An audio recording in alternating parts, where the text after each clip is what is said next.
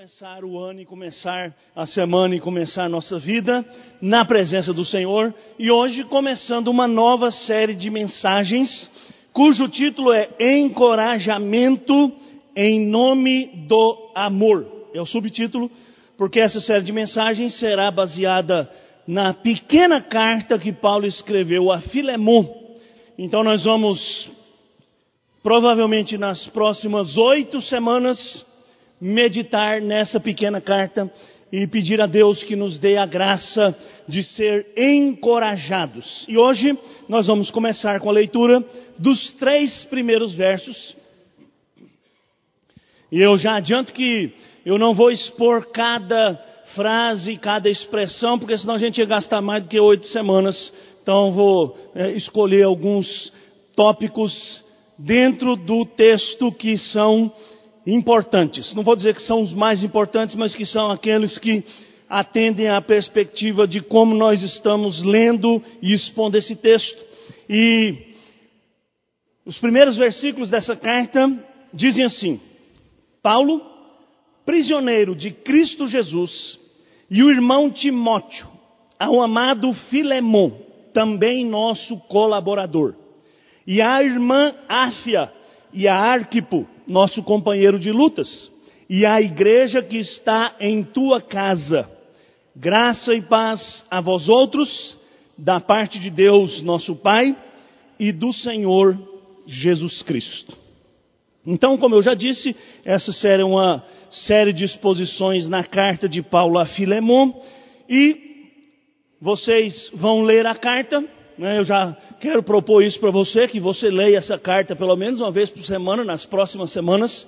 Quem sabe no final dessas oito semanas você já decorou essa carta e aí você vai poder dizer: Eu sei de cor um, uma carta inteira do Novo Testamento. É, são só 25 versículos, né? então você vai não vai ter muito de que se gloriar, mas já vai ser uma pequena glória. Então, leia, né? leia, medite, conheça essa carta lá no, numa certa altura da carta, o apóstolo Paulo, que escreve essa carta para Filemon, para estimular Filemon a agir como um verdadeiro cristão, e a situação que se colocava diante de Filemon não era fácil, era uma situação bastante delicada. E lá num determinado momento o apóstolo Paulo diz assim: Olha, eu podia mandar você fazer o que eu estou falando, mas eu te peço em nome do amor. E o apóstolo Paulo diz assim, irmãos, porque na verdade aquilo que deve governar a nossa vida é o amor. Aí a gente pode lembrar de 1 Coríntios 13, onde o apóstolo Paulo contesta a igreja de Corinto, que buscava dons excepcionais, e Paulo diz: Olha, eu vou dizer para vocês uma coisa que é melhor do que os dons, um caminho por onde você deve seguir, que é o caminho do amor. E aí Paulo começa a dizer: se você tiver dons, mas não tiver amor, se você der ofertas, mas não tiver amor, se você der a sua própria vida para morrer por causa de Cristo sem amor, nada disso tem proveito algum. Então o apóstolo Paulo, que escreveu Coríntios, escreveu a carta a Filemon, sabia que não teria nenhum valor espiritual se a ação de Filemon, que ele procurava encorajar, não fosse feita em nome do amor. Assim também na sua vida. Né? Então, daí você pode perceber por que, a gente vai gastar oito semanas para examinar 25 versículos. Porque a riqueza de conteúdo dessa pequena carta é extraordinária e eu tenho certeza que oito mensagens vão ser poucas para a gente abarcar tudo que a gente pode aprender nessa carta. Encorajar, você sabe bem o que, é, conhece bem o dicionário de língua portuguesa. Encorajar é dar coragem, motivar, estimular, animar. E o encorajamento é aquela ação que você faz para que você mesmo encontre ânimo ou para que outras pessoas com as quais você se relaciona e que estão desanimadas que estão enfraquecidas recobrem o ânimo. E nós, irmãos, se prestarmos bem atenção nas cartas que Paulo escreveu, principalmente, há muitas ocasiões em que o apóstolo Paulo fala sobre esta interação entre os discípulos de Jesus. E ele diz que nós devemos nos estimular uns aos outros, corrigir uns aos outros, amar uns aos outros, ajudar uns aos outros, amparar uns aos outros, porque é nessa interação, nessa relação, nessa cooperação que nós vamos chegar a ser aquilo que o Senhor quer que nós sejamos. E quem de nós, em algum momento da vida, não precisou de uma palavra de encorajamento? Todos nós precisamos. Porque todos nós, em algum momento da vida, nos sentimos desanimados, nos sentimos fracos. Talvez porque a tarefa seja muito grande, talvez porque os recursos sejam poucos, talvez porque as decepções já se repetiram na nossa vida. E então, todos nós precisamos de encorajamento. E quando a gente está começando o ano, a gente precisa mais ainda, não é? A gente fez aquele balanço, não é? Pastor Rodolfo falou semana passada do balanço que todo mundo faz no fim do ano, né? aquela, aquela avaliação do ano e as perspectivas para o ano vindouro. E certamente ao longo dessa caminhada você encontrará momentos em que precisará ser encorajado e precisará também encorajar pessoas que estão próximas de você. Por quê? Porque todos nós somos humanos. Todos nós, sem exceção. Às vezes, perdemos a motivação, perdemos a força, perdemos o ânimo, perdemos a disposição, perdemos a coragem, perdemos a ousadia. A pergunta que eu quero fazer hoje aqui é: encorajamento para quê? Do que que Paulo está falando? Certamente essa carta a Filemon é um encorajamento para que aquele líder da igreja, Paulo chama Filemão de cooperador, muito provavelmente Filemão fosse o pastor da igreja, fosse uma liderança importante na igreja, que inclusive se reunia na sua própria casa, que era o costume. Filemão era da cidade de Colossos.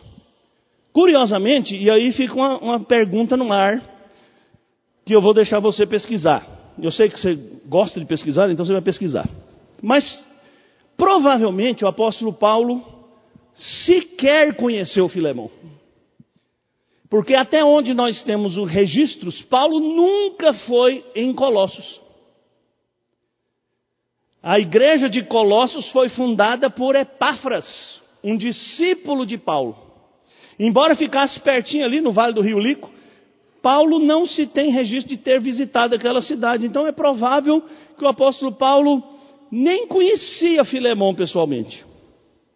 Mas mesmo não conhecendo Filemão pessoalmente, ele quer que aquele irmão seja encorajado a agir como um cristão genuíno age.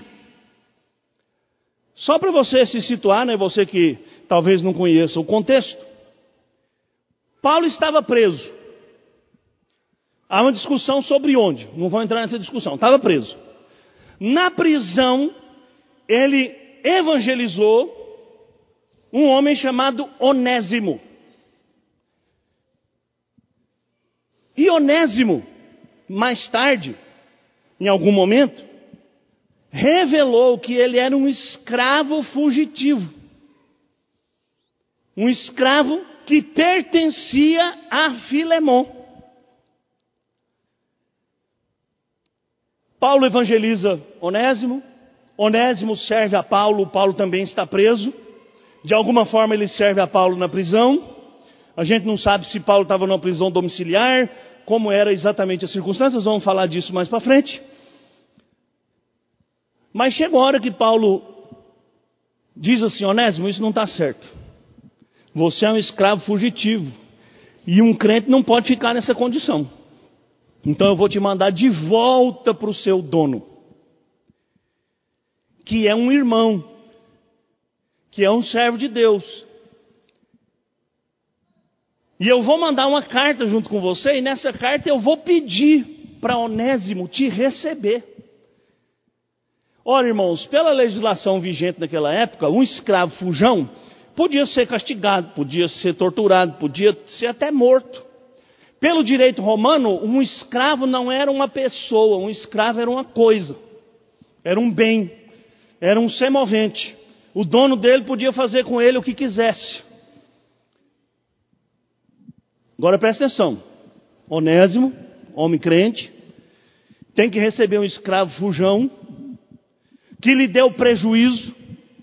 Se não deu prejuízo por ter roubado, como muitos acham que ele fez, deu prejuízo por ter subtraído dele o direito que ele tinha ao trabalho. E mais para frente a gente vai discutir a questão ética da escravidão, tá? Então segura aí lá para frente. E aí Paulo diz assim: receba Onésimo como um irmão caríssimo. E se ele te deu algum prejuízo, Paulo diz: põe na minha conta, quando eu for eu pago. Mas eu sei, aí Paulo vai apertando, né? Paulo vai apertando o parafuso. Mas eu sei que você vai fazer muito mais do que eu estou pedindo.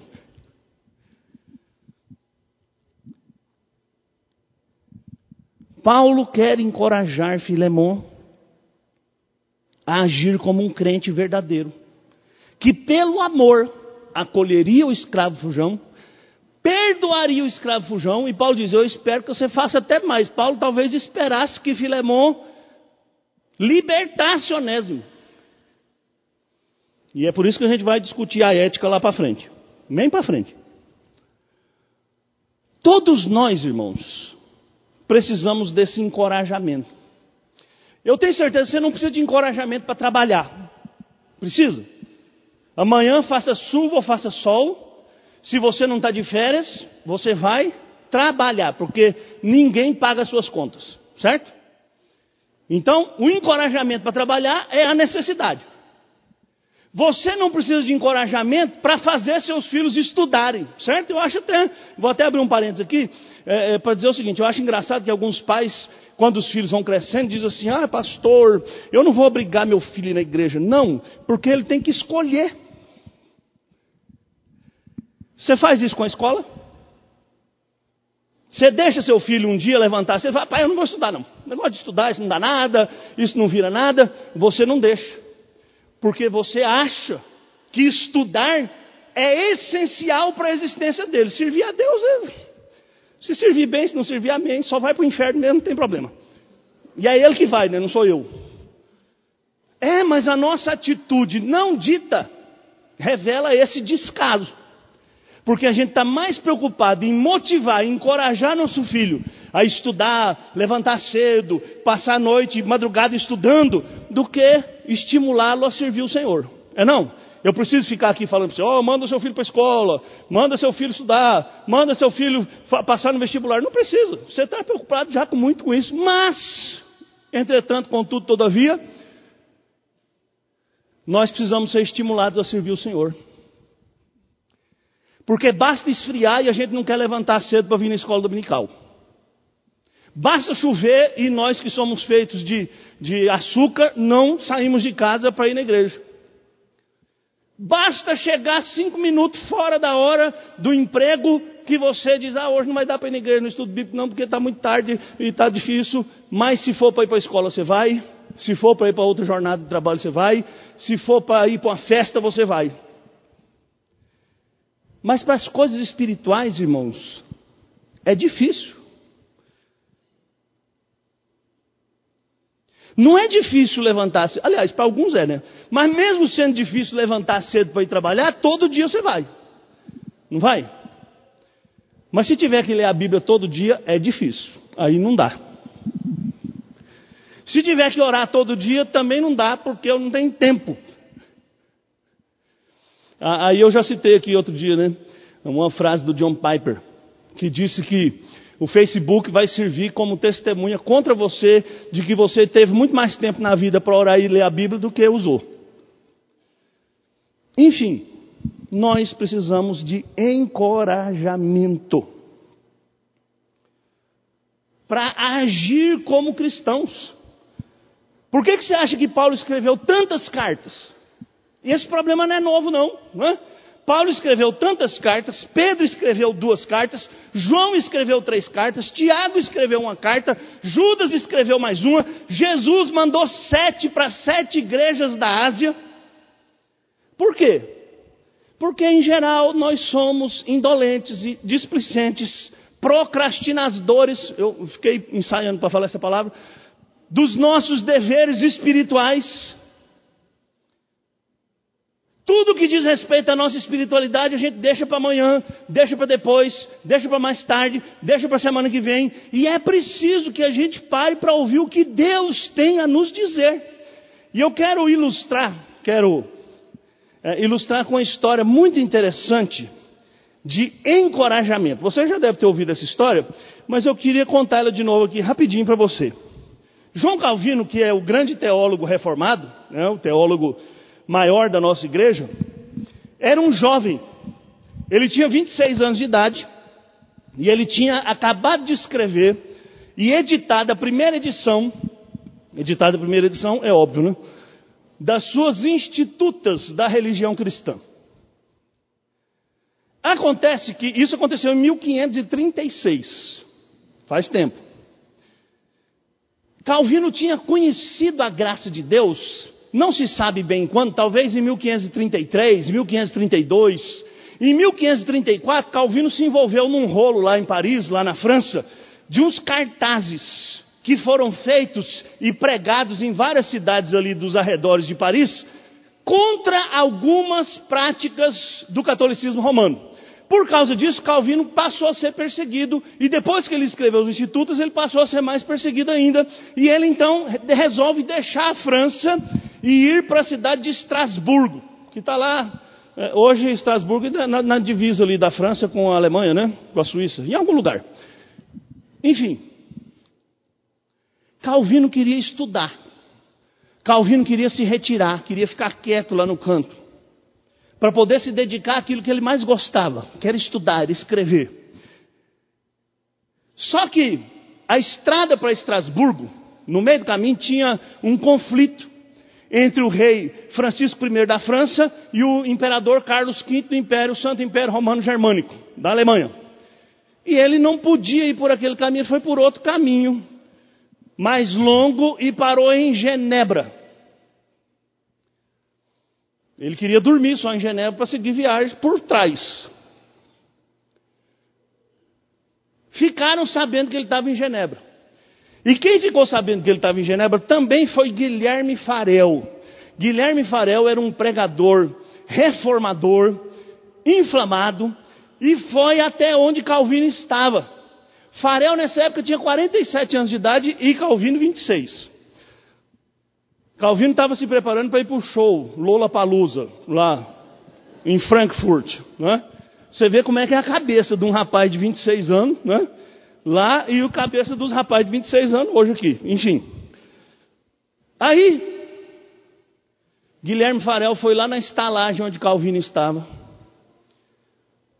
e insistiu com Calvino para ele ficar em Genebra. Porque a fama de Calvino já o precedia com 26 anos de idade.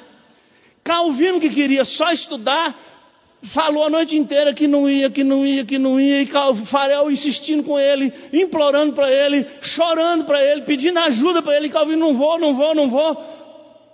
Enfim, eu vou ler para você um trecho do prefácio, do comentário que Calvino escreveu do livro dos Salmos. Em 1557, ele escreveu esse prefácio. E ele contou o que aconteceu naquela noite de 1536. Olha você ver como esse negócio marcou Calvino. Tinha passado 31 anos e Calvino não tinha esquecido. E Calvino conta assim, no prefácio do livro de Salmos, do comentário. Ele está reclamando, falando que não vai. Aí ele disse assim: Nisso Farel que ardia com um inusitado zelo pelo avanço do Evangelho, imediatamente pôs em ação toda a sua energia a fim de deter-me. Farel queria que ele ficasse em Genebra. E ao descobrir, Farel, que meu coração estava completamente devotado aos meus próprios estudos pessoais, para os quais desejava conservar-me livre de quaisquer outras preocupações, e percebendo ele que não lucraria nada com seus rogos, então, olha só, Farel como é que era? Então lançou sobre mim sua imprecação. Farel tentou convencer Calvino pela via do, do encorajamento. Calvino, não vou, não vou, não vou. Calvino, Farel lançou, pinchou a maldição em Calvino. Disse assim: dizendo que Deus haveria de amaldiçoar meu isolamento e a tranquilidade dos estudos que eu tanto buscava, caso me esquivasse e me recusasse a dar a, a minha assistência, quando a necessidade era em extremo premente. Sob o impacto de tal imprecação, eu me senti tão abalado de terror que desisti da viagem que havia começado e ficou em Genebra. Bom, eu espero que eu não precise jogar uma maldição em cima de você. É, eu espero que você ouça, que você entenda, que você compreenda o chamado de Deus para a sua vida e você se sinta estimulado. É, num outro trecho do mesmo, do mesmo texto, Calvino diz: Eu não fiquei em Genebra por causa dos conselhos e da exortação, eu fiquei, foi por causa do medo mesmo. Mas a gente sabe a bênção que foi Calvino ter ficado em Genebra e ter produzido tudo aquilo que ele produziu. A carta de Filemão, irmãos, fala de muitas coisas de perdão, de reconciliação, de fraternidade, de igualdade, de amor, de vida cristã.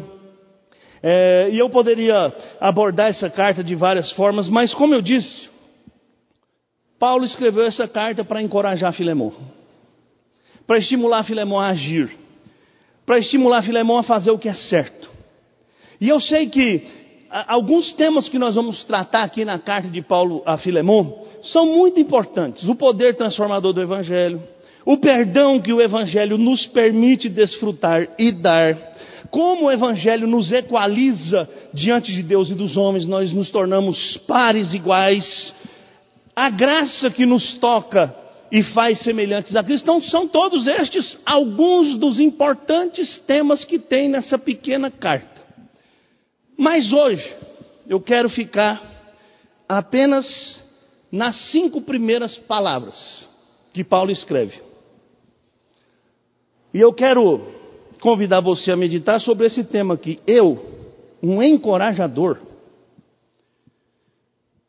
E o texto que eu vou examinar aqui é essa primeira expressão de Paulo. Paulo, prisioneiro de Cristo Jesus. E por que, que eu estou propondo esse tema? Porque todos nós podemos e devemos ser encorajadores. Mas o que acontece é que muitas vezes nós nos sentimos inadequados, nós nos sentimos incapazes de encorajar alguém.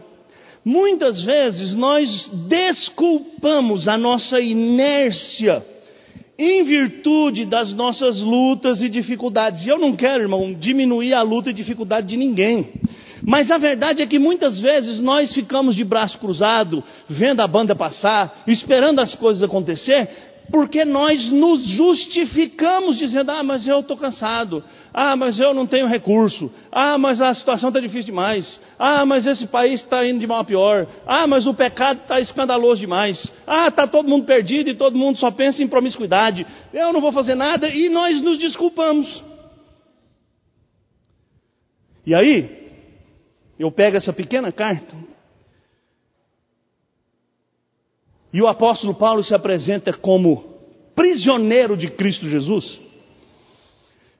Sabe, eu leio essa carta e eu me sinto desafiado, eu queria compartilhar esse desafio com você. Porque eu também muitas vezes sei que faço menos do que poderia e do que deveria. Essa carta, então, irmãos, é um tapa na cara de quem anda desencorajado e culpa as circunstâncias por causa da sua inoperância. Essa carta é um grito, um grito de Deus para despertar-nos do torpor, do sono, da anestesia em que nós nos enfiamos, porque nós só olhamos para o nosso próprio umbigo. Então, situando você, dentro do panorama. Paulo está preso, tem um escravo junto com ele.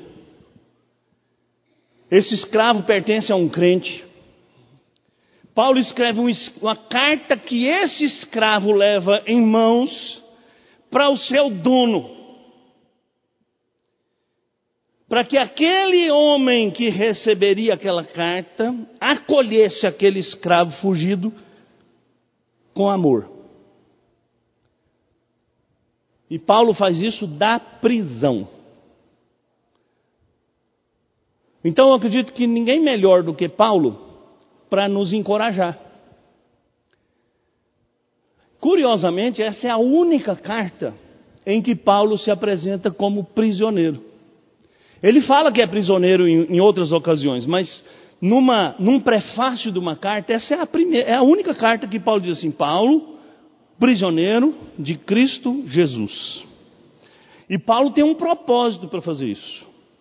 E eu quero compartilhar com você algumas importantes lições sobre encorajamento que essa primeira expressão do apóstolo Paulo traz para o nosso coração. Primeiro, primeiro desafio para você ser um encorajador. Faça do seu lugar um baluarte da fé. Você sabe o que é baluarte, né? Baluarte é uma fortaleza, é uma torre. É um lugar onde você tem uma posição firme e você pode enfrentar todas as dificuldades. Nós nos tornamos encorajadores quando nós entendemos, através de Jesus Cristo e do Evangelho, que nós somos chamados para ser agentes da transformação. E nós não podemos usar as dificuldades que a vida nos impõe para desculpar a nossa inoperância porque o Evangelho já nos alcançou, já nos transformou, já nos comissionou, o Espírito Santo já nos deu os seus dons, já nos capacitou, já nos colocou onde Ele quer que nós estejamos, e agora nós devemos agir. Presta atenção, irmão, Paulo está preso. E mesmo preso, Paulo nos apresenta novos paradigmas, novos desafios e novos horizontes Paulo, irmãos, está quebrando um paradigma com essa cartinha de 25 versículos. E com essa apresentação.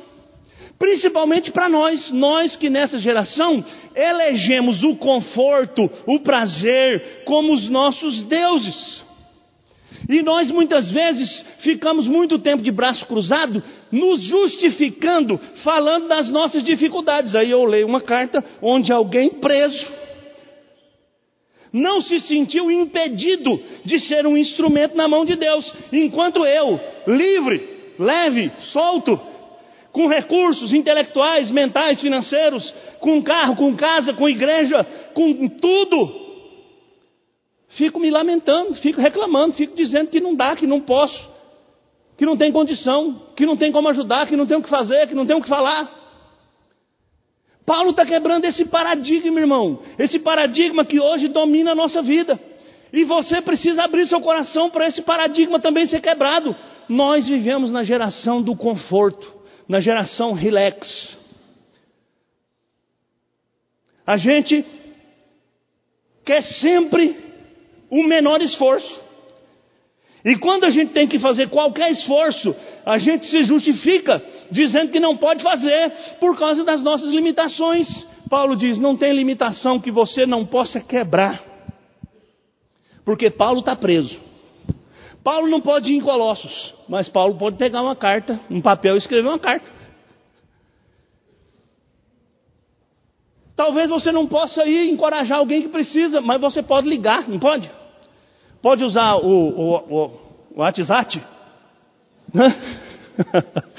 É, pode usar o WhatsApp, pode usar o Facebook, pode usar o e-mail, pode usar aquele negócio que o seu smartphone também faz. Sabe aquele negócio que o smartphone faz e que você esquece, que é ligação telefônica? Sabia que o smartphone faz ligação telefônica? É? Ninguém usa mais o smartphone para fazer ligação telefônica, mas pode fazer, pode pegar o telefone, pode ligar, pode ser hoje, pode estar perto, pode estar longe, pode, pode estar do outro lado do mundo. Irmãos, Paulo estava mais ou menos Se Paulo estava preso em Roma, há controvérsia, mas eu vou admitir que Paulo estivesse preso em Roma. De Roma até Colossos devia dar mais ou menos uns dois mil, dois mil e poucos quilômetros. Paulo não ficou lá na cadeia, ah, mas quando essa carta chegar lá, ah, já passou de hora. Ah, não, Filemão já deve ter morrido. Não, Paulo escreve. Mesmo preso, irmão, Paulo não tem medo de abraçar novos desafios. Ele está preso, mas ele não está inerte, ele não está morto, ele não está incapacitado. Paulo não sofria da síndrome do Tiranossauro Rex. Conhece? Síndrome do Tiranossauro Rex? Bracinho curto. Hã? que, que adianta o Tiranossauro Rex ser aquela fera terrível se tem um bracinho curto? Se ele correr e tropeçar, ele cai e não dá conta de levantar, vai ficar lá batendo as pernas. Está cheio de crente tiranossauro. Sabe? Potente, poderoso, mas o bracinho, ó. Ajuda aqui, meu irmão. Não, não dá. Sabe, irmão, põe a mão na massa. Vai à luta, trabalha, serve. Não é porque você está preso, Paulo, que não tem mais horizonte, não. Paulo diz: existe, existe carta, olha só. Eu posso escrever. Tantas coisas a gente pode fazer, não é? Calvino, quando ele comenta esse texto, ele diz assim: que Paulo se apresenta como o prisioneiro de Cristo. Porque para Paulo as algemas eram como adornos e insígnias do privilégio que é servir ao Senhor. E ao invés de olhar para suas algemas como obstáculos intransponíveis, Paulo as usou para estimular um irmão que precisava agir como um verdadeiro cristão numa situação difícil. Então, algumas aplicações rápidas aí desse primeiro ponto. Primeiro, não importa onde você está. Se Cristo está presente, você sempre terá uma palavra de encorajamento a compartilhar. A pergunta é: Cristo está no seu coração? Paulo tinha que compartilhar porque Cristo estava no coração dele, estava na vida dele, estava na alma dele, era o ar que ele respirava. Sabe, irmão, às vezes a gente não tem nada para falar, não é por falta de recurso, não é por falta de tempo, não é por falta de vontade, não é por falta de nada, é por falta de Cristo.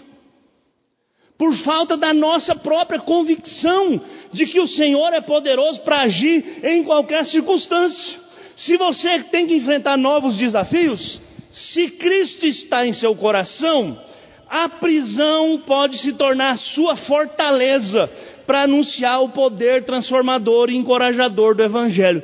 Gente, é impressionante como Paulo foi usado por Deus preso. A maioria das cartas que nós temos na Bíblia são escritas por Paulo preso. Paulo fundou uma igreja dentro da prisão, onde ele era guardado pela guarda pretoriana.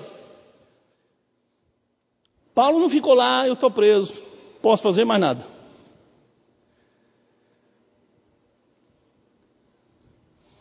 Novos horizontes. Com Cristo em sua vida, até a prisão se torna um meio de adornar a confiança e o testemunho da graça de Deus em sua vida.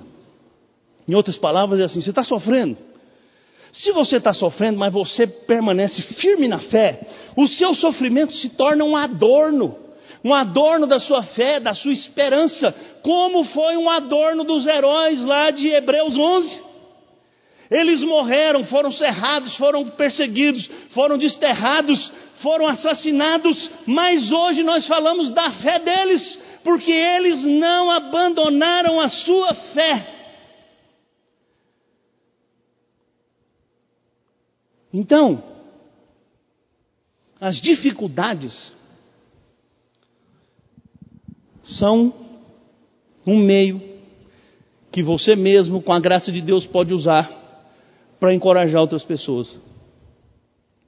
Segundo, sua luta é grande, seja um exemplo para outros. Sabe, uma razão que muitas vezes nos abate, nos retrai, são as nossas lutas, né? Eu já falei isso. Acho que muitas vezes nós superdimensionamos as nossas dificuldades. E aí, a gente acha desculpa para a nossa, o nosso desânimo e para o fato de não encorajarmos ninguém. Mas você já parou para pensar quem que escreveu essa carta? Quem escreveu essa carta foi Paulo, o prisioneiro de Cristo Jesus. Quem escreveu essa carta foi um homem preso. Um homem que entendeu que grandes lutas são também grandes oportunidades. Ou você acha que a aflição que Paulo sofria era pequena? Se Paulo escreveu de Roma, irmãos, provavelmente lá no ano 60, 61 depois de Cristo, Paulo já estava preso há no mínimo dois anos. Lembra? Ele ficou preso em Cesareia dois anos por causa de uma picuinha entre o governador romano e Herodes. Lembra disso? Dois anos preso. Aí pega o barco e vai para Roma. No caminho de Roma, o que acontece no mar Mediterrâneo? O barco afunda. Paulo é salvo miraculosamente com todos os tripulantes e prisioneiros do navio. Chega na praia, uma cobra o morde. Aí todo mundo diz: esse cara não valia nada mesmo, porque ele escapou do naufrágio, mas agora vai morrer mordido de cobra. Não acontece nada com Paulo. Ao contrário, Deus usa Paulo para curar um surto de cólera que estava tendo na ilha lá. Todo mundo com desinteria. Aí Paulo vai para Roma, preso em Roma. Quanto tempo? Um mês, dois, três, quatro, cinco, seis, sei lá, um ano. Sofrimento em cima de sofrimento, mas Paulo fez das lutas a oportunidade que ele precisava. Ele escreveu cartas, ele evangelizou os seus companheiros de prisão, como Onésimo, ele evangelizou os guardas da sua escolta, ele evangelizou gente para todo lado, e os crentes de Roma e de outras cidades falaram: se Paulo está preso e evangeliza, nós também temos que evangelizar. Hoje nós olhamos para Paulo e falamos: ah, mas também era Paulo, não é? Era Paulo. Paulo é Paulo, eu sou eu. Os crentes do primeiro século fizeram o contrário falaram: se um preso pode fazer, eu posso muito mais. A gente diz: não, eu não posso não, porque eu não sou nem chego nem no chulé de Paulo. Grandes dificuldades nos fazem aprender grandes lições. Quando é que a gente mais cresce, gente? Eu já falei isso aqui tantas vezes, né, mas vou ficar repetindo isso 350 vezes. Quando é que você mais cresce espiritualmente? É quando você está lá na Praia Grande. Não é? Não é, né? Surfando. Perto do emissário. Não é. É quando você está em Maceió, em Natal, no resort, na Disney. Já pensou? Você só lembra de Deus quando você está na Disney e quando a, a montanha russa chega lá em cima. Aí você fala, misericórdia. E desaba, despenca. Não, gente. A gente cresce mais é quando a fivela está mais apertada. É quando o dinheiro está mais curto. Quando a saúde está debilitada. É aí que o joelhinho dobra. É aí que a oração sobe ao céu. E Deus é tão bom que Deus ouve. Deus podia falar, quando você estava lá na Disney, você não lembrou de mim, não, né? Quando você estava lá em Cancún, em Maceió, andando de jangada, comendo peixe frito, você não, não lembrava, não. Só fazia aquela oração assim, para não passar vergonha na frente do garçom. Senhor, muito obrigado. É. Grandes dores podem nos permitir consolar. Você acha que Paulo era besta? Por que, que Paulo se apresentou nessa carta como prisioneiro de Cristo? Presta atenção. Ele está escrevendo uma carta para um dono de escravo que precisa receber o seu escravo fugitivo com misericórdia. Aí Paulo diz: Olha, quem está te escrevendo é o apóstolo que está preso, que está preso por causa da sua fé em Cristo. Agora você vai torturar ou vai matar um escravo que simplesmente te deu prejuízo financeiro? Sabe, irmãos, Paulo desafia Filemon a colocar na balança o valor das coisas, coisa que geralmente a gente não faz. Quando você está sofrendo e você permanece firme na fé, você pode usar essa situação de sofrimento, de dor, de angústia, para estimular outras pessoas a enfrentarem também suas dores e angústias e aflições, sem perder a sua esperança e a sua fé. E aí, alguns princípios para você aplicar. Use sua experiência e a graça com que suporta as dificuldades para estimular outros. Sabe, irmãos, tem alguém perto de você sofrendo? Um amigo, um colega de trabalho? Quem sabe seja a hora de você chegar lá e falar: Ó, oh, meu querido, eu estou vendo seu sofrimento, mas eu queria dizer para você que eu sou um discípulo de Jesus Cristo e eu também sofro, mas o Senhor me fortalece. Não, mas a gente quer evangelizar, assim, chegar para o pecador e falar assim: Eu quero falar para você das cinco leis espirituais. Você é um pecador. Pronto, o cara não te ouve mais. Mas se você chegar para ele e falar: Olha, eu entendo a sua dor, porque eu também sofro.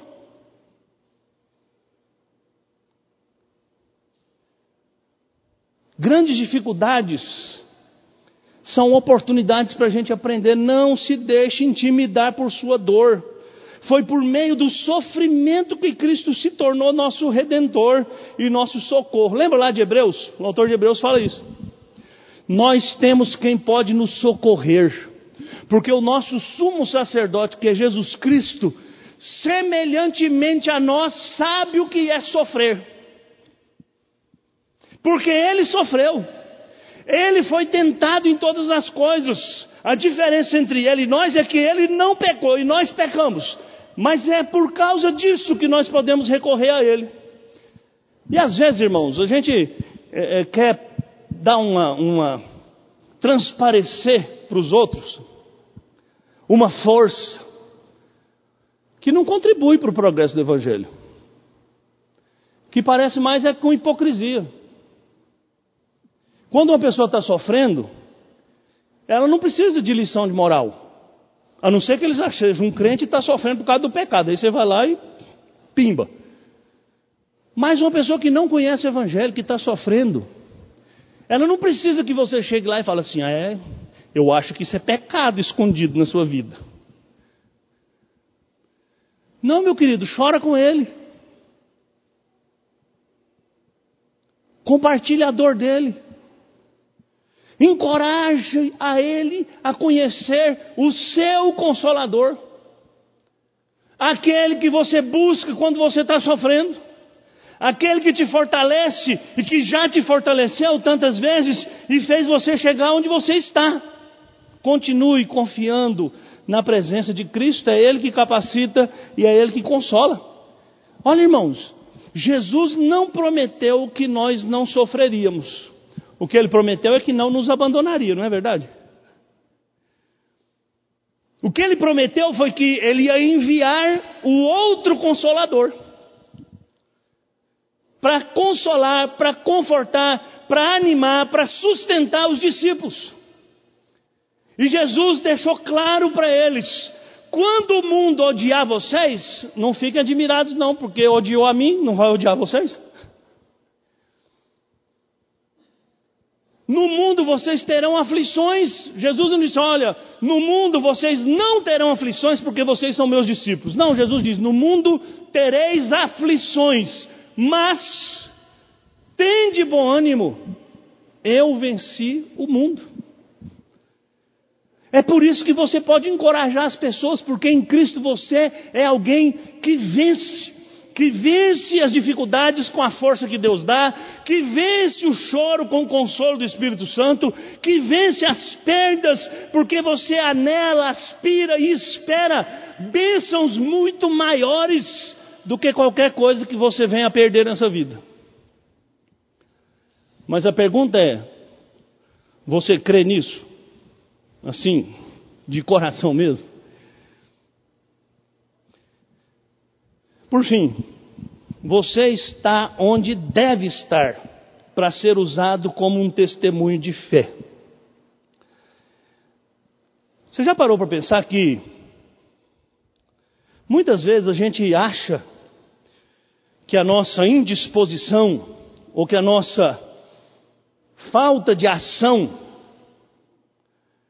é justificada por causa do lugar onde a gente está. A gente diz, não, eu não consigo, porque essa cidade não dá para morar nessa cidade. Não, o meu trabalho é muito ruim. Ah, a minha casa está precisando de reforma. Não, minha casa é muito ruim. Eh, meu emprego é muito ruim. Minha família é muito ruim. Se eu tivesse outro pai, outra mãe, outro filho, seria melhor. E você sabe que é, às vezes a gente escolhe uma família nova, uma família afetiva, né? Porque a gente quer se livrar da nossa. Mas, a gente não pode esquecer duas coisas. Primeiro, quem escreveu essa carta foi Paulo, o prisioneiro de Cristo Jesus. E Paulo não escreveu para Filemão assim: Ô oh, Filemão, a coisa aqui está difícil, hein? Os guardas pretorianos são tudo muito fortão, muito bravo, grita comigo, manda eu limpar o banheiro, limpar o chão. Não, Paulo não fez nada disso. A segunda coisa que a gente precisa lembrar é que o próprio Jesus Cristo, nosso Senhor, veio a este mundo, esse mundo caído, esse mundo cheio de morte, de ódio, de inveja, de cobiça, de iniquidade. Ele que é o Santo, Ele que é o Senhor do universo, Ele que é aquele que governa o universo, Ele veio, se humilhou, se fez servo, lavou os pés cascudos dos seus discípulos, andou pelas ruas poerentas, curou gente de todo tipo, gente que ninguém amava, gente que ninguém queria, ele abraçou, ele beijou, ele acolheu. E ele disse assim: agora vocês são a luz do mundo. Jesus disse assim: enquanto eu estou no mundo, eu sou a luz do mundo, mas eu não vou ficar para sempre no mundo. E quem é a luz do mundo agora? É você. Quem é o sal da terra agora? É você.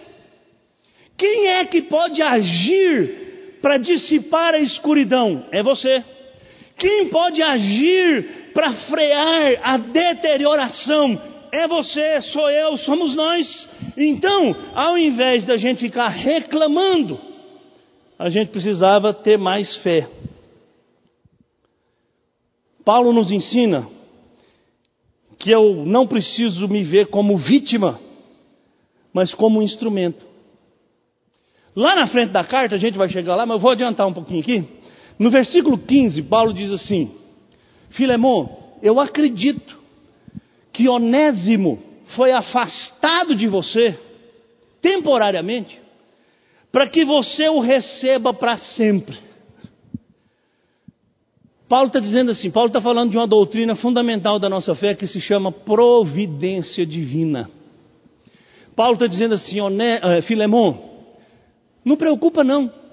Foi Deus que usou a fuga de Onésimo, que era só um escravo, para ele vir até aqui, conhecer o Evangelho e agora voltar para você, não mais como escravo, mas como irmão. Como uma bênção que ele é para mim, ele vai ser para você.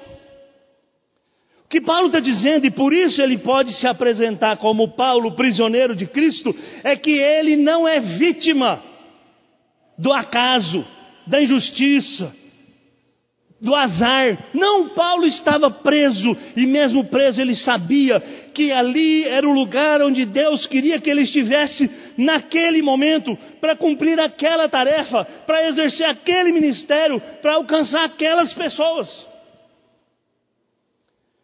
Muitas vezes, irmãos, o que destrói a nossa vida é o vitimismo. A gente fica só chorando, Hoje o pastor Rodolfo falou um pouquinho disso. A gente diz assim, os crentes dizem assim, os crentes de outras igrejas, aqui ninguém diz isso. Se eu tivesse mais dinheiro, eu dava mais oferta. Mentira. Se você tivesse mais dinheiro, você ia num restaurante mais caro. Ao invés de viajar para Praia Grande, você viajava para Maragogi. Ah, se eu tivesse mais tempo, eu servia mais o Senhor. Não é verdade, não. Se eu tivesse mais tempo, você dormia mais. Você ia mais na casa da sogra, da mãe, do tia, do vizinho, sei lá do que. Porque nós abraçamos o vitimismo para justificar a inoperância. Eu não dou mais porque eu não tenho, eu não faço mais porque eu não posso, eu não dou mais tempo porque minha agenda é cheia, eu não me esforço mais porque eu não tenho ocasião, porque eu não tenho dom, porque eu não tenho talento, porque eu não tenho isso, porque eu não tenho aquilo. Aí eu chego numa carta que Paulo diz assim: Eu sou o prisioneiro de Cristo. E eu estou escrevendo para você, meu irmão, agir como um cristão, como um discípulo de Jesus de fato, porque eu não estou aqui na cadeia chorando. Você aí está livre, você é líder da igreja, você é um homem abençoado e você precisa agir como Cristo espera que você haja.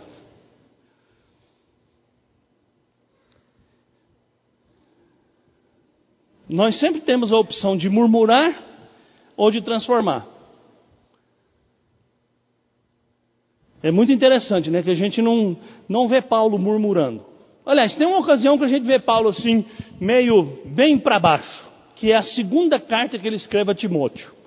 Ele já está velho, sentenciado à morte, sozinho em Roma. Aí Paulo começa a reclamar. Demas me largou, Fulano me deixou, Alexandre me enganou, Deus vai pagar ele. Mas de repente, Paulo se desvencilha daquele espírito amargurado e ele dá graças a Deus porque ele está só esperando a coroa da justiça. Sabe, a gente tem sempre a opção de ficar reclamando ou de agir para transformar. Ao invés de Paulo ficar reclamando que estava preso, ele pegava a sua pena e escrevia. E quando ele não podia escrever, ele chamava o seu secretário e dizia: Escreve aí. Não estou podendo escrever, não, você escreve aí. Amarrado, acorrentado aos soldados pretorianos, ele pregava. É, e eu acho isso tão legal, né? Porque Paulo foi o primeiro pregador que teve audiência cativa. Não é? Porque o soldado era designado para ficar acorrentado com ele, não tinha. Eu vou falar para você de Jesus. Ah, não, não aguento mais não. Não, eu vou falar. Senta aí. E o sujeito não podia sair, não podia fugir. O resultado, quando Paulo escreve aos Filipenses, ele diz assim: os santos da casa de César mandam um abraço para os santos de Filipos. Tem uma igreja na casa do imperador, fundada pelo apóstolo preso, acorrentado que não ficou lá chorando as pitangas para o guarda que ficava acorrentado com ele, falando: Ah, mas eu sou a vítima da injustiça, esse governo romano é muito ruim, Nero é um sujeito muito injusto, ah, porque o governador Festo me deixou preso dois anos lá em Cesareia, só para satisfazer Herodes, ah, e porque eu não consigo mais ver meus amigos, não consigo mais fazer nada.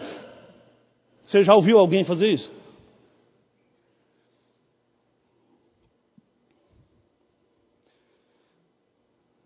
Ao invés de lamentar, Paulo usa a sua pena para consolar.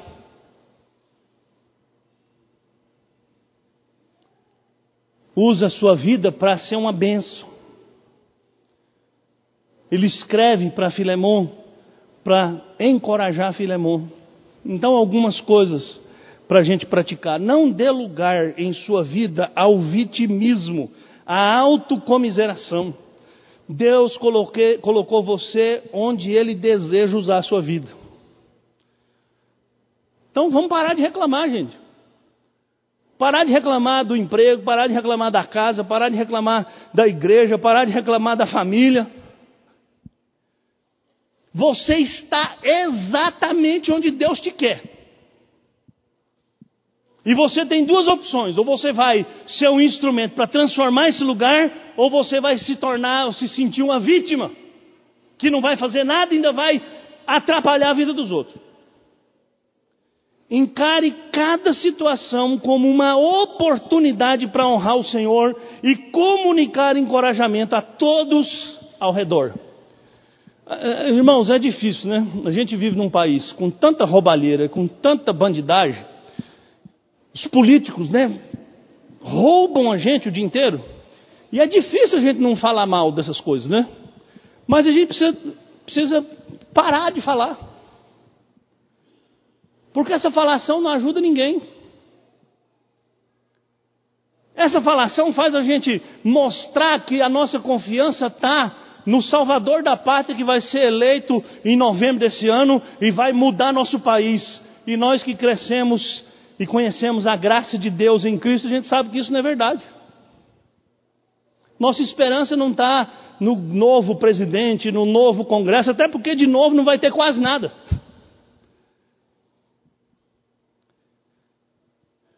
Louve a Deus em qualquer situação, pois você pode ser luz onde as trevas estão mais escuras. Não é verdade, irmãos? Onde é que a luz brilha mais? É na escuridão. Ora, se você acende uma vela no sol do meio-dia, para que, que ela serve? Para nada. Mas se você acende uma vela na escuridão, ela faz muita diferença. Então a gente não tem que ficar reclamando, ah, esse mundo vai de mal a pior, ah, porque a agenda gaysista vai dominar o mundo, ah, porque isso, porque aquilo. Vai mesmo, irmãos mas vai na exata proporção em que nós ficamos só de braço cruzado reclamando. Ao invés de fazer a nossa luz brilhar, Jesus falou: se a luz que há em você for trevas, que densas trevas serão. Se quem tem em suas mãos o poder, a palavra, o evangelho para dissipar as trevas, só reclama, que esperança tem quem não conhece a luz? Você pode ser a esperança onde só há desespero. Você pode ser o consolo onde só há angústia. A salvação onde só há condenação. Então, terminando, três implicações e aplicações rapidinho. A vida tem sido difícil para você? Como eu disse, eu não quero diminuir o sofrimento de ninguém, cada um sabe onde dói a ferida. Mas eu posso dizer para você: não interessa onde a ferida dói. Você pode continuar confiando no Senhor e pedindo forças para Ele. E você pode fazer, fazendo isso, encorajar outros que estão sofrendo como você. Olhe ao seu redor. Certamente há pessoas que precisam ser encorajadas. E você pode ser o instrumento que Deus vai usar. Agora, se você só cantar a cantiga da cigarra, né? aqui a gente não ouve muita cigarra, né? mas você vai para o interior, quando chega a época de chuva e a cigarra começa a cantar, gente, aquilo é o caos. Né? Se você só ficar berrando como a cigarra berra, falando o que todo mundo fala, murmurando como todo mundo murmura, quem você vai encorajar? Paulo pegou sua pena e disse: Filemão, quem está escrevendo para você é Paulo, o prisioneiro. Eu estou preso. Mas eu quero encorajar você a servir ao Senhor com fidelidade. Por fim, faça de sua luta um testemunho do poder e da graça que sustenta, conforta e transforma. Certamente você tem vitórias que a graça lhe conferiu. A salvação é a maior delas. Então você tem tudo na sua mão para encorajar qualquer pessoa que precise de encorajamento. Porque o Senhor já te abençoou com a maior de todas as bênçãos, que é a salvação. Quem sabe hoje, vou deixar uma tarefinha para você quando você voltar para casa. Chega em casa, sabe aquele parente que está sofrendo, aquele amigo que está doente, aquela pessoa que você sabe que está passando por um momento difícil. Pega o seu telefone e manda uma mensagem para ele. Se puder ligar, liga. Se não puder, manda um, uma mensagem. Fala com ele. Use as ferramentas que você tem para esparramar essa mensagem reconfortante do Evangelho de Jesus Cristo. Amém. Vamos orar. Senhor, em nome de Jesus, eu quero te agradecer, porque o Senhor é bom, porque a sua misericórdia dura para sempre, porque o Senhor sustenta a nossa vida, porque o Senhor nos enviou Jesus Cristo, seu Filho, para dar a vida por nós. E eu quero pedir ao Pai, em nome de Jesus, que nós não deixemos de anunciar essa mensagem encorajadora para que nós sejamos instrumentos transformadores na Sua mão. Em nome de Jesus. Amém.